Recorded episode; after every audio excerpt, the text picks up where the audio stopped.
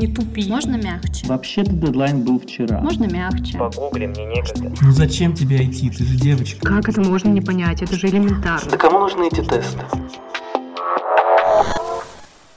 Можно мягче? Всем привет! Это подкаст «Можно мягче». Здесь мы рассказываем истории о том, как софт-скиллы помогают разработчикам. Я Саша Веселова, а сегодня мы стартуем второй сезон подкаста и начнем его с темы английского языка. И поэтому мы пригласили сегодня Марусю Горину, руководителя команды методистов в английском для карьеры от Яндекс Практикума. Привет, Марусь. Всем привет. Привет. Да, привет-привет. А, смотри, хочется с тобой обсудить английский язык. А, наверное, каждый разработчик с ним сталкивается именно в тот момент, когда он думает, хочу работать в международной компании. И вот тут начинается эта неуверенность в себе, э, там, а правильно ли я написал это предложение в резюме, а вообще могу ли я говорить с HR на собеседовании, и как это перебороть, что с этим делать, там, не знаю, заниматься английским 24 на 7 или идти пробовать собесы. Вот есть тут какие-то советы от тебя?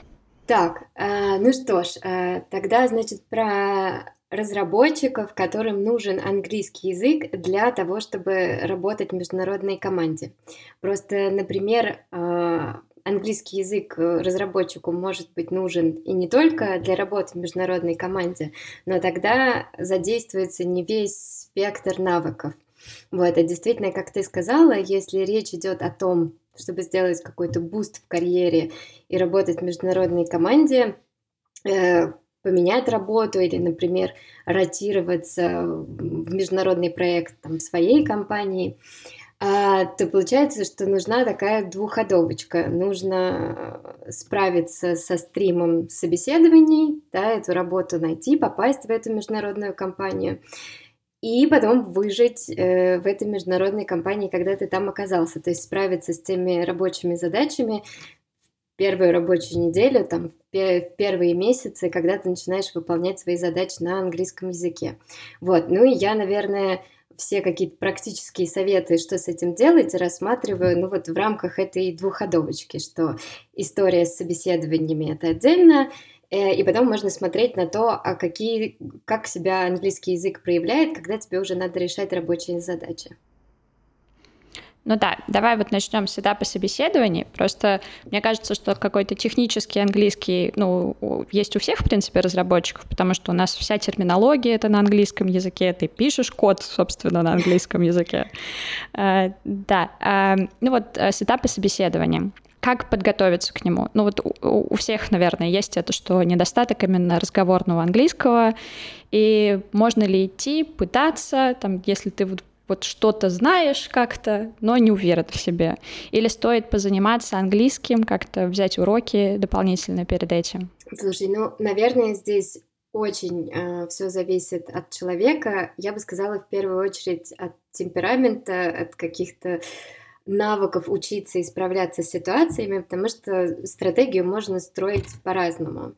А, я знаю людей, которые, как бы, у них довольно высокий порог стрессоустойчивости, и для них э, практика собеседования — это лучший способ прокачаться. То есть здесь есть люди, которые считают, что им достаточно английского языка, который у них есть, э, и они готовы там, методом проб и ошибок просто начать ходить на собеседование и через эту практику, через learning by doing э, как бы прокачиваться и понимать, чего им не хватает.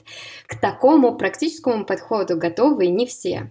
И, соответственно, э, если не хочется сразу идти и пробовать, а нужна какая-то подстраховка для того, чтобы быть готовым к этим трансформациям, начать ходить на собеседование, а, то, наверное, больше всего помогает а, ну, какая-то для начала просто разведка, то есть понимать, из чего состоит собеседование в международную компанию и э, сделать домашнее задание, то есть просто понимать, э, например, те компании, которые тебе интересны, какие у них ожидания от кандидатов, и это тоже помогает просто подготовиться.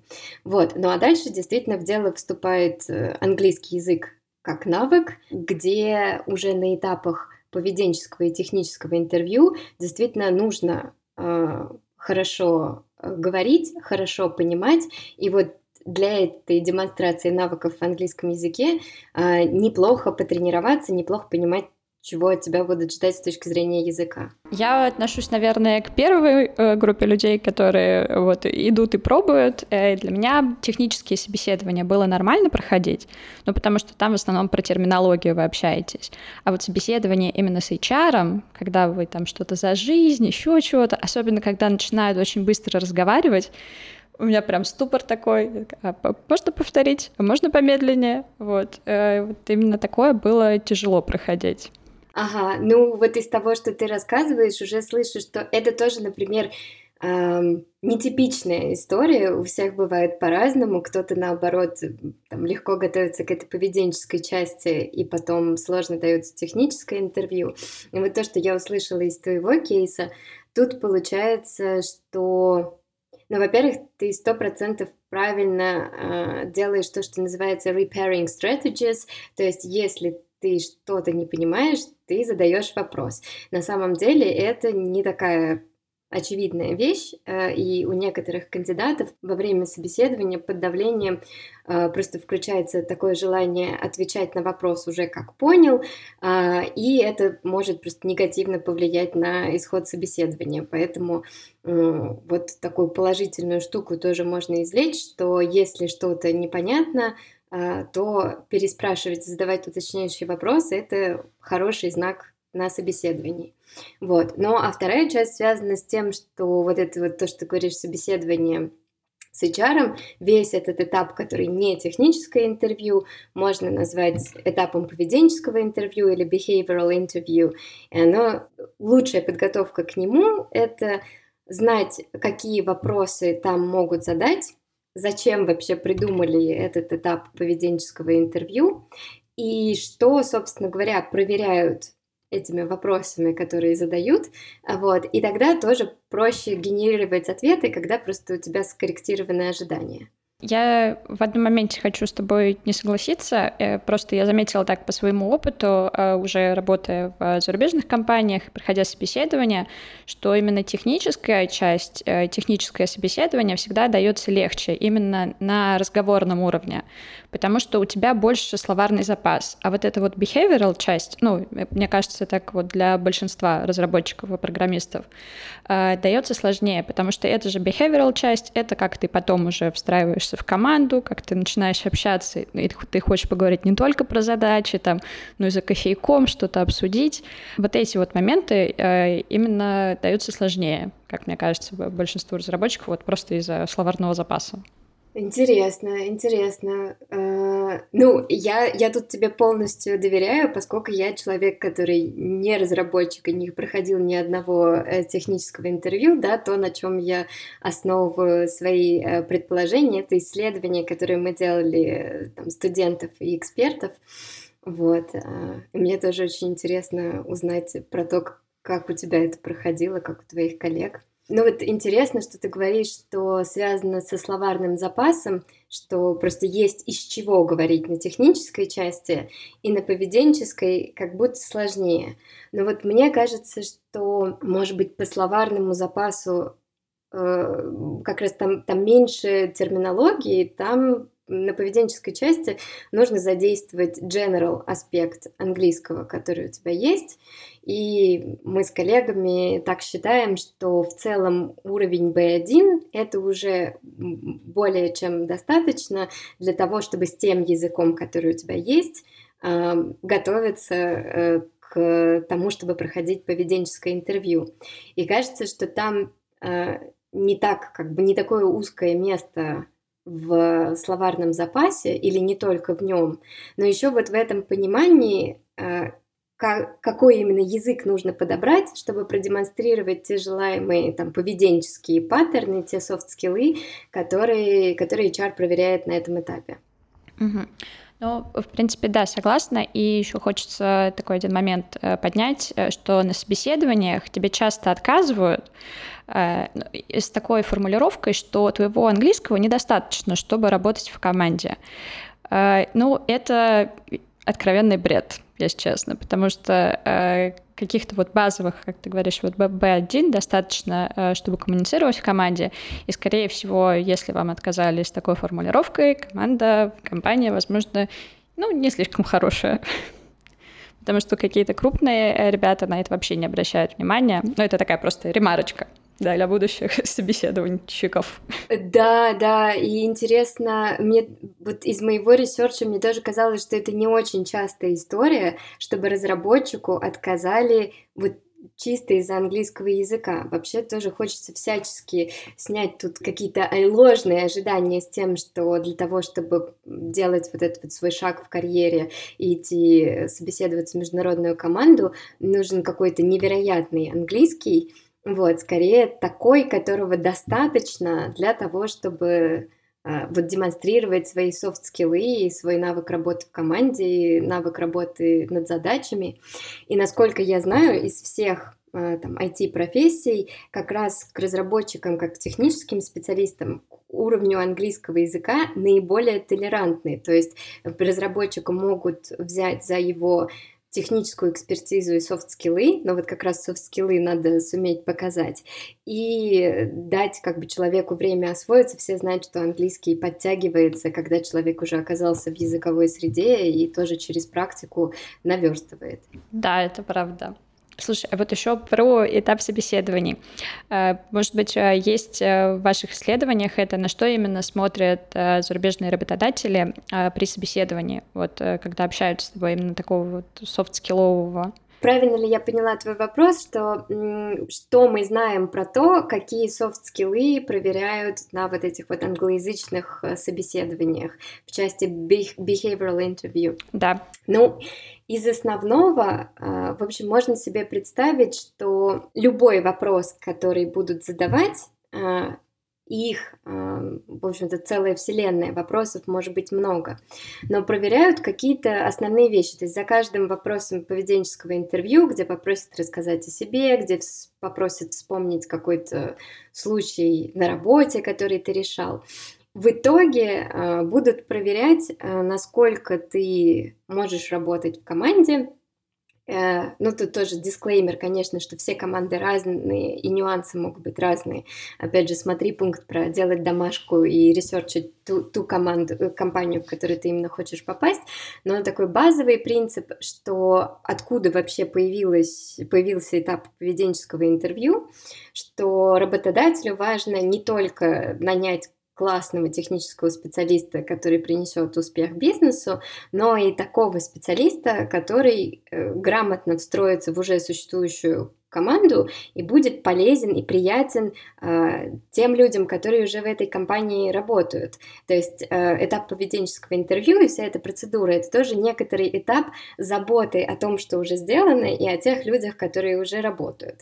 Вот. И, э, соответственно, такие прям совсем верхнеуровневые вещи, на которые смотрят э, это навык работы в команде и так называемое продуктовое мышление, за которым можно понимать целый комплекс э, навыков и установок.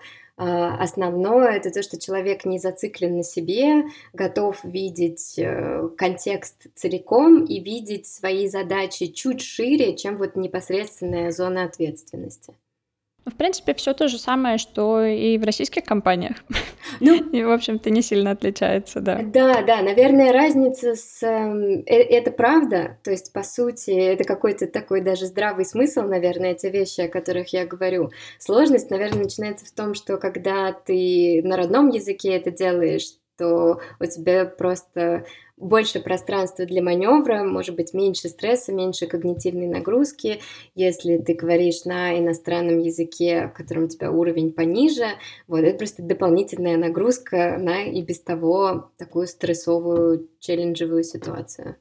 Я вот сейчас вспомнила, буквально э, вчера общались с девочкой, э, она из Литвы, но она оттуда уехала там э, в возрасте 10 лет, наверное, ну и все, работа, э, такое э, юношество, все на английском языке практически прошло, то есть у нее родной язык на таком, на базовом просто уровне общения, и она сейчас э, проходила собеседование как раз-таки в литовскую компанию, и она говорит, что вот у нее как раз-таки был вот этот вот стресс, когда ты знаешь терминологию на английском языке, потому что ты привык с этим уже работать, и как сложно вот бывает объяснить и перевести э, на другой язык, когда ты не работал с этим.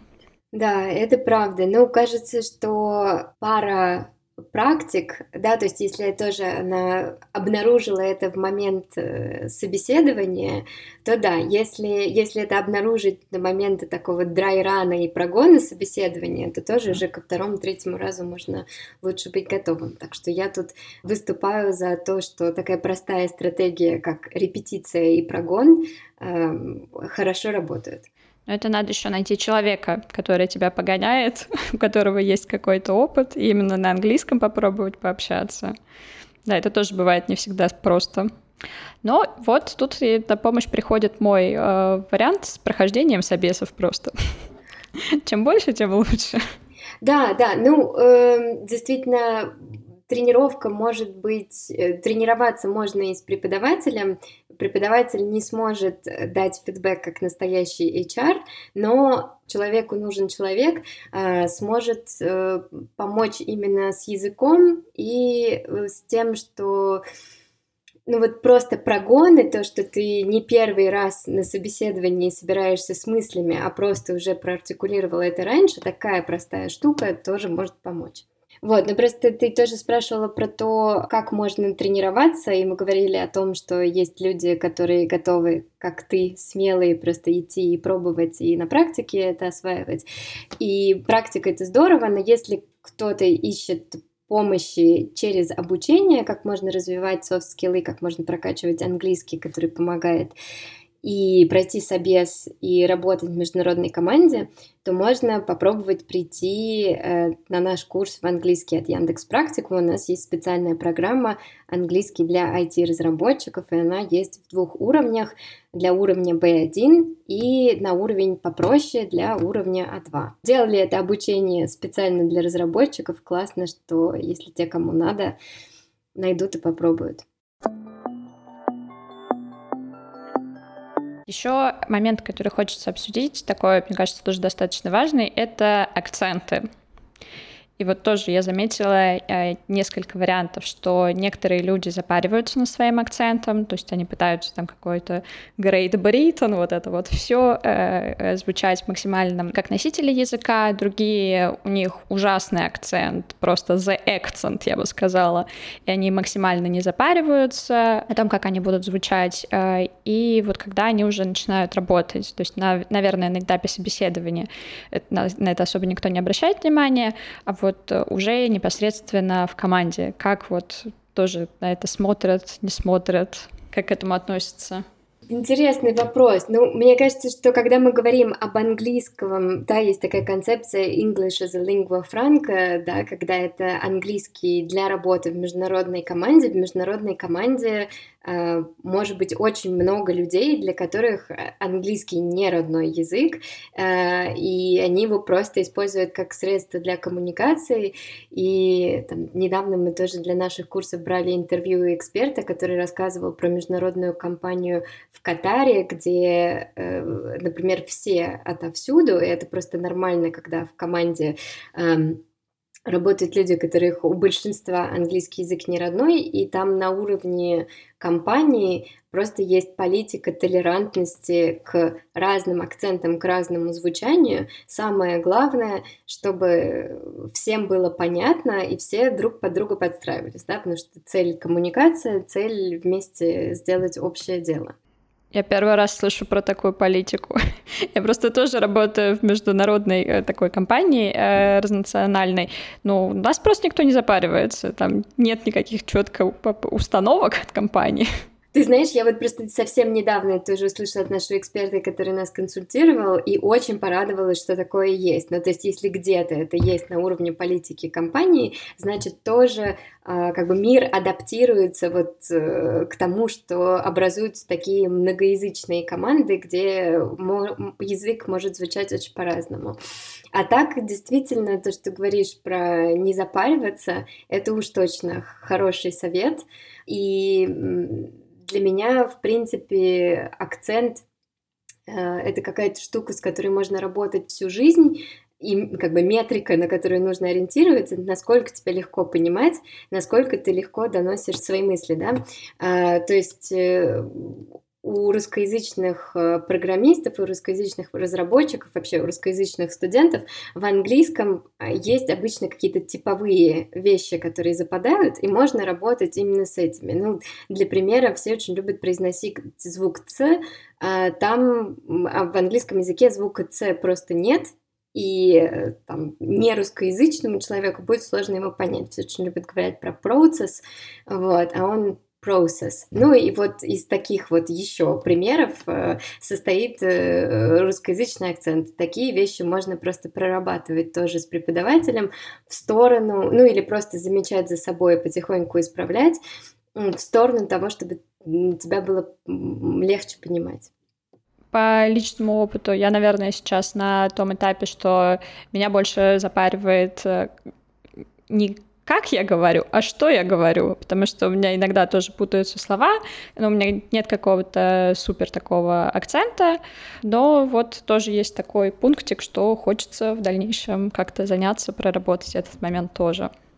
Ну, э, мне кажется, что это абсолютно такая корректируемая штука и итерационная. То есть это не то, что в какой-то один прекрасный момент вдруг собирается язык, э, который звучит больше похоже на то, как у носителя языка, вот, а что можно потихоньку добавлять э, и исправлять какие-то звуки которые звучат не совсем корректно, и тебя будет легче понимать. Вот, потом в английском языке с точки зрения фонетики можно смотреть на отдельные звуки, которые формируют акцент, а очень часто нас сложно понимать из-за того, что мы э, не совсем так же, как носители, соединяем слова между собой и не совсем так же используем интонацию. Вот. И на самом деле работа с произношением на уровне интонации и на уровне вот connected speech, как между собой соединяют слова, тоже может дать классные результаты. Мне кажется, у нас самое основное различие это просто конструкция предложения, что в английском есть четкая конструкция предложения, а мы говорим, как нам захочется, вот как льется речь. И это бывает так сложно, когда ты думаешь по-русски, пытаешься все это сказать по-английски, у тебя такая белиберда получается. Слушай, это классный поинт, просто начала говорить про там акцент, и я ушла в сторону фонетики и звучания языка. Mm-hmm. А то, что ты говоришь, тоже сто процентов, но это уже как бы про системы языка, про грамматику, про то, как конструируешь э, предложение, и действительно это тоже совершенно нормальный этап, когда идет опора на родной язык, и мысль рождается на родном языке, и потом ты ее переносишь э, на другой язык. Но через практику э, начинаешь думать уже на английском языке сразу, и вот эта вот аутентичность речи, она тоже возрастает. Ну, тут э, только, только практикой тоже туда приходишь.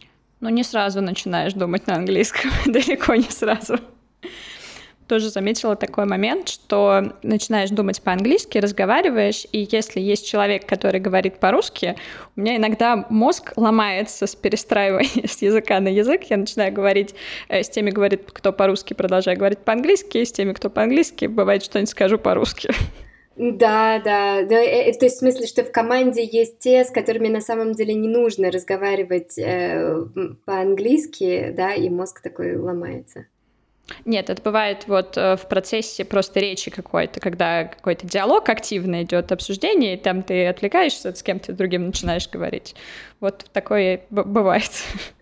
Да, да, ну, конечно, другой язык, он просто отъедает э, тоже когнитивных сил, и когда силы ресурсы заканчиваются, начать путаться — это нормальная история, тоже выравнивается с практикой. А какие-нибудь вот полезные советы по тому, как э, поддерживать, может быть, вот если ты знаешь уже английский язык, как э, поддерживать его на том же уровне, чтобы он у тебя не падал? Надо заниматься каждый день с э, репетиторами или достаточно что-то читать, смотреть?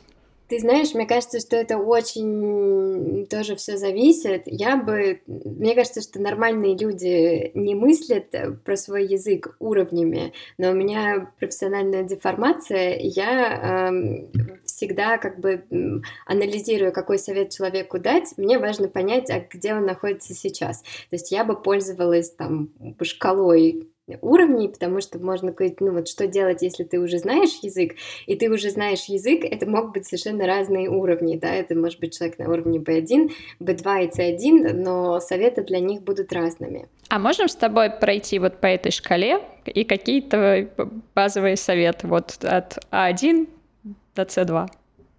Ну, чем выше просто уровень взят, вот если мы говорим уже о совсем высоких, которые там C1, C2, то, в принципе, сильно растерять этот навык уже сложно. Ну, то есть, если ты добрался до такого уровня, значит, что там нейронные связи достаточно хорошо и прочно построились, и, конечно, качество языка может плавать, если ты им долго не занимался, вот, но в принципе это как разучиться кататься на велосипеде, скорее всего, ну то есть сложно, скорее всего этот язык уже у тебя есть. В общем, оставим этих э, счастливых людей в покое, они сами, наверное, знают, что им помогает с языком. А вот уровни B, B1, B2 или по другой шкале их называют intermediate и upper intermediate, это сложный такой уровень в том смысле, что если ты оказался на этом уровне, то ты уже большой молодец, это значит, что ты очень много в этот язык вложил и достаточно много с ним уже можешь сделать, но и с другой стороны тебе тоже есть куда расти, и в основном в том, что тебе просто а, общение на языке у тебя занимало меньше сил, не было таким стрессом, чтобы тебе становилось легче. И здесь язык может на этом уровне легче забываться. Да? Язык забывается, когда ты им не пользуешься. Поэтому а, как поддерживать язык? Лучше всего, если есть какой-то контакт с языковой средой. Если тебе есть какие реальные задачи решать на языке, значит все в порядке, и ты с ним держишь в тонусе. Если твоя окружающая действительность э, не предоставляет тебе этих задач, которые надо решать на языке, нужно их придумать. Вот, и чем более это реальные задачи, тем лучше наш мозг использует язык, и мы строим эти нейронные связи, которые помогают языком пользоваться. Ты упоминала там просмотр э, сериалов и фильмов. Это один из способов контактировать с языковой средой. Здесь что важно? Это развитие пассивного навыка аудирования. Это хорошо, но это лишь часть да, языкового навыка, который тебе нужен. И еще часто спрашивают, как лучше смотреть, просто аудиодорожка или с субтитрами. Вот, и важно понимать, что если ты оставляешь э, субтитры, то ты э, все равно скорее прокачиваешь навык чтения, чем понимание на слух. Мозг все равно будет читать текст и фокусироваться на этом канале восприятия, а не на том, чтобы понимать речь на слух. Поэтому большой как бы шаг в сторону, может быть, выйти из зоны комфорта, это стараться смотреть э, без субтитров, это гарантия того, что ты работаешь именно с навыком аудирования, с навыком понимания на слух. Я сейчас просто задумалась про большой шаг выйти из зоны комфорта. Я сегодня открыла э, роман «Улис», и Мне это кажется, просто... это на русском языке не, не, не, не непередаваемо. Э, зона комфорта. Ну вот. Что уж говорить о чтении в оригинале. Я, мне кажется, я прочитала один абзац и просто такая закрыла и думаю, ну, попробую на русском сначала.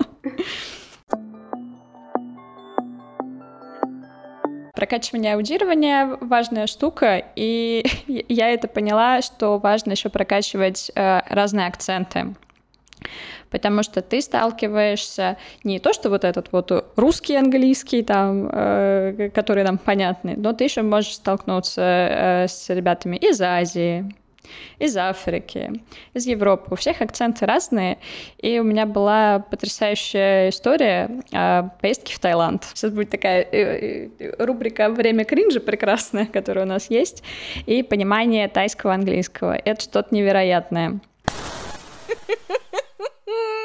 Я прилетела туда, и я заказываю такси, чтобы доехать в отель из аэропорта. И первое, что я слышу, когда я беру телефон, не «Привет», не «Я приехал», ничего.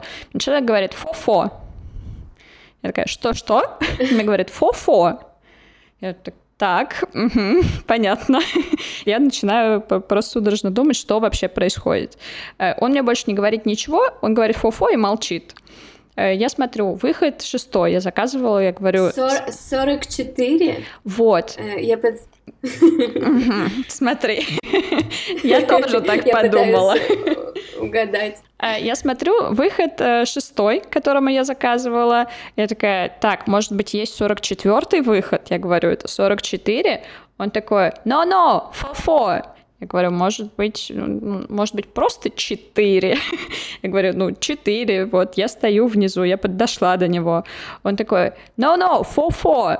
И потом, я не знаю, через минут 10 я поняла, что это four floor. Это уровень четвертый, там несколько уровней. Он говорил этаж. Mm-hmm. Mm-hmm. Это просто потрясающе. И так, собственно, было целую неделю с пониманием тайского английского. Вот кто не запаривается над акцентом. Вот, ребята, хорошо живут. А у тебя есть какая-нибудь такая кринжовенькая история с английским языком, может быть, тоже с акцентом, с пониманием? А, так, сейчас, ну я что-нибудь вспомню. Но вот ты раз начала говорить про Улиса, и я вспомнила про Ирландию. Я помню, что я ездила в гости к друзьям в Дублин. О. И, ну, знаешь как, а, мне еще вроде не положено плохо знать английский, я его преподаю, я методист, ну, то есть вообще как бы, ну, надо понимать, что говорят. Я помню, что это было лето, когда были хорошие времена, когда было легче путешествовать, я много путешествовала, и я сколько-то пробыла в Америке, и американский английский, он очень френдли вообще к освоению, и я думала, как бы после времени путешествия в Америке, я думала, что я уже просто король английского, я все могу, и дальше я поехала э, в Дублин, э, и на границе там надо показать паспорт, и меня что-то спрашивают, и я понимаю, что я три или четыре раза не понимаю, какой вопрос мне задают. Ну, то есть прямо очень непривычный акцент, и все время нужно переспрашивать. Ну и оказалось, что э, там были какие-то базовые вопросы, которые задают на контроле, но дальше спрашивают про профессию. Э, меня, меня спрашивают, what do you do? Я говорю, I teach. Э, они меня спрашивают, what do you teach? I teach English. Ну, вот, после, после того, как ты четыре раза не понял вопросы, это было, ну так. Компетенцию поставили под сомнение. Ну да, да, да. Так что действительно вот это вот ощущение собственной компетенции, оно очень колеблется от того, с каким инпутом ты имеешь дело. Действительно, не, не каждый акцент просто для восприятия. Можно мягче. А есть какие-нибудь инструменты вот именно для прокачки вот этих вот восприятий акцентов разных? Это просто надо гуглить видео с ребятами из разных стран и смотреть? Или есть что-то? Этим умеют заниматься преподаватели английского языка, то есть этим можно заниматься на курсах, этим можно заниматься с преподавателем. Можно делать для этого что-то самостоятельно. Что про это знает методика преподавания английского, а, что, в принципе, развивать навык понимания на слух можно либо сверху вниз, либо снизу вверх. Ну, то есть когда ты учишься понимать речь на неродном языке, обычно тебя будут тренировать через то, что тебе дадут послушать какой-то отрезок и спросят, в чем там главная мысль, в чем, в чем дело, в чем как бы там основной прикол, да, и это как бы от общего к частному. Ты э, учишься как бы выдерживать то, что ты не понимаешь сто процентов, и тебе не нужно понимать каждое слово, чтобы понять смысл. Вот. И прокачиваться можно через это, и чем больше ты практикуешься, но тут видишь, этот элемент педагогического дизайна, он очень важен, что э, есть какой-то кусочек, и есть к нему вопрос. Еще, когда нужно именно прокачаться, понимать э, разные акценты, работает подход от частного к общему. Когда тебе дадут очень маленький кусочек, и попросят его прямо расшифровать. Это как listening decoding. Я не знаю, там может быть кусочек предложения, три слова. Но вот, собственно говоря, твой пример про фо-фо, это и есть отличное упражнение на listening decoding. То есть, что там будет какая-то абракадабра, но которую ты слушаешь еще, еще, еще, и твой мозг научается делать из чего-то непонятного речь, э, научается это расшифровывать. И вот через такие подходы, через такие упражнения мы знаем, что развивается вот это понимание на слух. Крутое упражнение. Чувствую, мне его надо точно попробовать, особенно после этой поездки прекрасной. Еще у нас есть такая классная рубрика, она называется «Рекомендации не в тему». Что ты можешь посоветовать, не связанного с английским? Что тебя порадовало последнее время, понравилось, чем ты хочешь поделиться? Прочитала, услышала, увидела, все что угодно. Это та самая секретная рубрика? Да-да-да. Слушай, какая на самом деле френдли секретная рубрика. Думаю, сейчас я подумаю. Um, мне понравился второй сезон «Белого лотоса». Я не знаю, ты смотришь «Белый лотос»? Нет, но я столько про него уже слышала, что мне его надо посмотреть, пора. Ну да, вот э, как-то с одной стороны много всего э, снимают, а с другой стороны мало сериалов, которые доставляют э, прям реально удовольствие, и мне кажется, он очень классно придуман, вот, и мне понравилось его смотреть, и нравится его обсуждать с друзьями. Вот. Я сейчас очень увлечена курсом английский для продукт-менеджеров. Вот мы э, в команде сделали английский для разработчиков, английский для аналитиков. Вот, и сейчас я довольно много читаю про продукт-менеджмент, э, как бы и по работе, и для души. Мне нравится э, подкаст э, «Запуск завтра». Я слушаю их выпуски в том числе. Да, клево. Я еще откину, э, докину от себя парочку рекомендаций. Вязание крючком. Вот такая неожиданная рекомендация. Либо просто, что хорошо развивает вот так мелкую моторику, что-то монотонное. Это просто лучшее средство отвлечения от всех проблем. Ты забываешь про все. Ты просто врубаешь какую-нибудь лекцию там, или интервью, э, у тебя фоном идет, и ты вот что-то делаешь и вяжешь. Вообще лучший ретрит. Я, я не знаю, не надо никакого Бали. А ты умеешь вязать крючком? Ну да. Ну вот это... Да я особо никогда не вязала.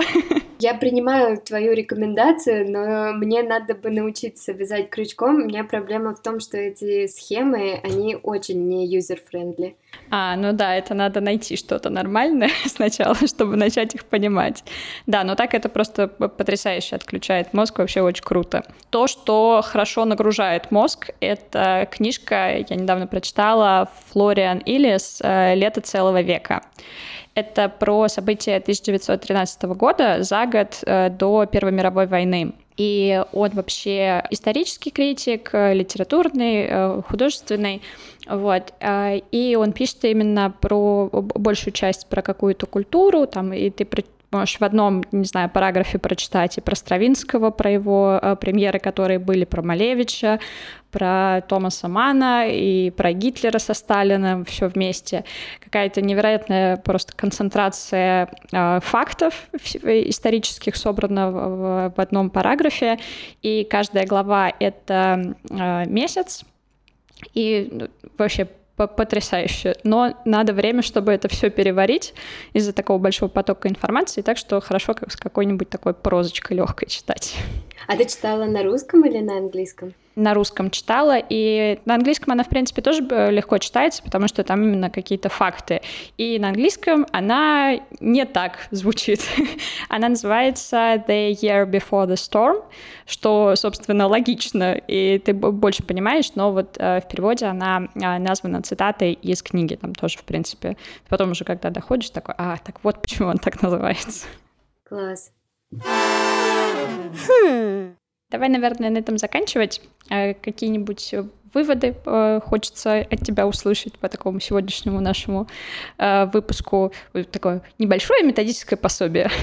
Слушай, спасибо большое за разговор. Ну да, если возвращаться к тому, что мы говорили про английский язык для разработчиков, какой английский язык может быть нужен для работы в международной команде для прохождения собеседований.